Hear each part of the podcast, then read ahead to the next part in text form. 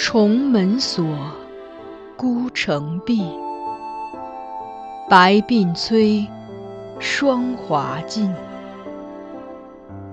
这是一段淹没于仁宗圣治尘埃缝隙中的爱情。原本也可是风流少年郎，或极地登科，或闲云野鹤，却又于深宫长叹此生。幸而这寂寂的人生中，还有一点缱绻可以留恋。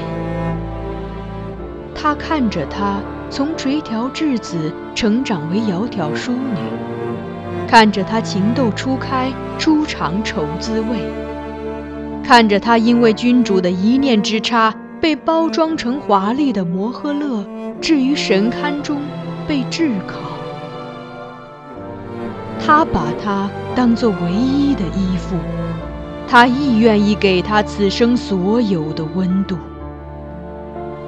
于他们，是无关他人的情爱；于天下，却是大逆不道的罪孽。锦上繁花，天加宠溺，无法开启紧闭孤城。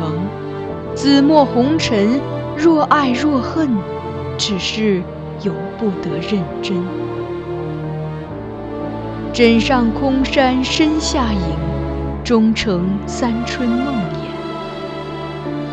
一阙宫墙两相独绝，唯寄望来生陌上拾到他遗落的花钿。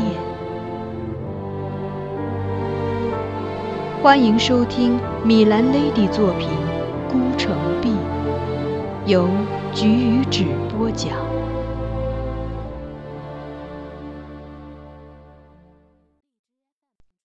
宫门。此前喧闹的世界立即安静下来。李伟垂下手，公主也只是徐徐捂住被打的那一侧脸颊，没有再动。杨氏停止哭骂，旁观的人更是大气也不敢出。从出生到如今，公主从未领受过任何体罚。就算是他的父亲，大宋至高无上的皇帝，在最恼火的时候，也不过是对他稍加呵斥而已，从不会舍得打他一下。被人披甲这样的事，对他来说一定想都未曾想过，所以他全然怔住，一时找不到合适的表情来应对这奇耻大辱。须臾，杨氏啧啧的干笑声响起，哈哈哈哈！好，儿子，他边笑边说。李伟并不因母亲的夸赞而喜悦，起初那一瞬的愤怒褪去后，他凝视公主的眼神显得有些惶恐，交织着一些焦虑与忧伤。他嘴唇颤动着，似乎想解释什么，但终于还是没能说出来。公主苍白着脸，转身面朝我，还如原先那样轻唤我：“怀吉。”之前那些恶毒的攻击、刺耳的咒骂，都无法如这声呼唤一样令我痛彻心扉。我再也不顾众人眼光，上前一步，拉他入怀，轻抚他背，低声道：“没事了，我带你回去。”我维持着温和的表情，心里却只想放声哭泣，无比愤怒自己的无力，让他陷入如此难堪的境地，待我承受这种空前的折辱和痛苦。而此时我能做的，只是给他这点微不足道的安慰。回哪里？他很平静地问。公主请阁。他抬起头，盯着我眼眸，清晰地表达他的意愿。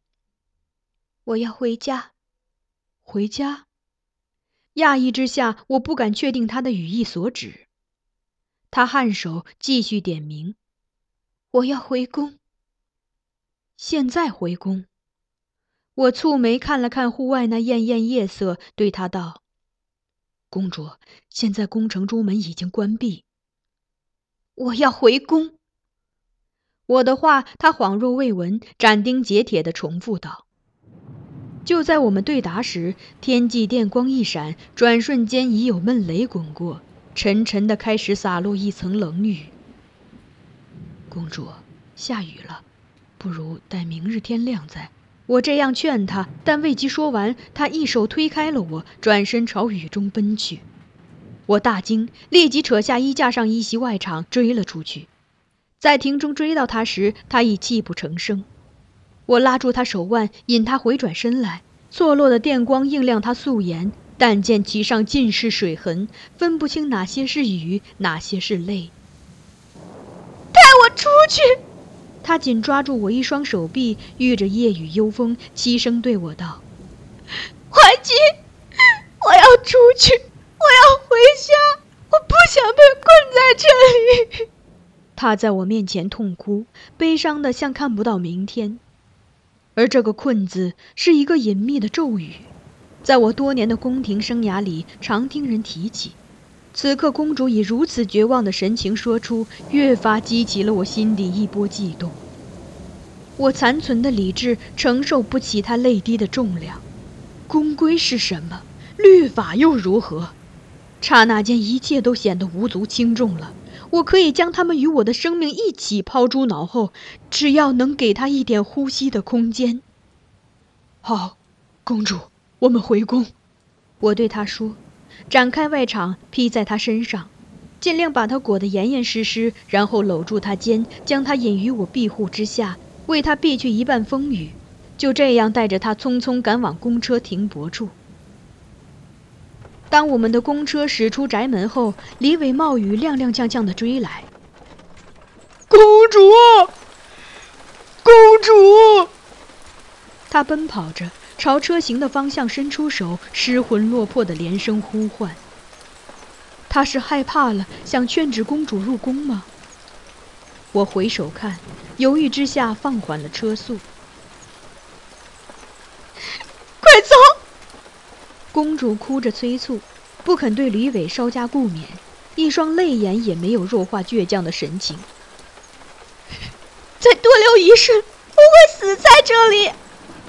我旋即挥鞭，让毒车拉开了与李伟的距离。他眼见难以追上，两膝一软，跪倒在积水的地上，竟也像一个孩子般嚎啕痛哭。为什么会成这样？他望着车轮激起的两卷水花，失声气道：“我尽力了，为什么你却不肯多看我一眼？”西华门前，我向守卫的禁卫说明他的身份：燕国公主。他们惊讶不已，不敢相信这个狂寇宫门的丰富会是皇帝的那位著名的爱女。犹疑的眼光逡巡于我们脸上，最终发话让我们在此等候。再回到城门下，扬声向城楼上的监门使臣讲述了此间情况。监门使臣是内侍省中官。远远的仔细端详我们片刻，终于确定我所言不虚，在楼上施礼向公主告罪，随即迅速进入宫城内向金上报讯。数刻之后，我看到了一个此生从未见过的奇异景象：宫门夜开，金钉朱漆的皇城宫门沉重而徐缓地自内开启，在大门内外拉出几朵交错变幻的扇形光影。门前禁卫高举火炬，分列两行；门后内臣手提宫灯，所有人都屏息静气，令门轴发出的嘎嘎声格外清晰。宫门大开后，公主缓步入内。这是第一次，公主踏着火光灯影出入宫城。门后捧着一排镀金铜钥匙的监门使臣立即率众向公主躬身行礼。那些匆忙赶来的内臣仿佛尚在梦中，行礼的节奏并不整齐。以如此简易仓促的形式迎公主终夜入宫，对他们来说也是第一次。选择西华门，是因为这是离晋中最近的宫门，但要抵达金上所在的福宁殿，尚有几道宫门与殿阁要经过：平拱门、黄仪门、垂拱门。垂拱殿，所有宫门前都立着这样一个匆忙赶来开门的监门使臣。看见飞石入宫且没有鱼符、没有墨赤的公主，他们都难以把面上的惊诧神色掩饰得不露痕迹。公主并不理睬他们，扬手快步穿过一道道宫门。而我们经过后，那些宫门又迅速在我们身后关闭，传来哗啦啦上锁的声音。这略显惊惶的声音，令我忽然想起幼年初入宫时所受的教育：监门使臣若不依事律放人出入，轻者徒留，重者处绞。当公主步入福宁殿时，今夜已云收雨歇，但我却毫不乐观地预感到。这进门通往的可能是个风雷交加的雨季。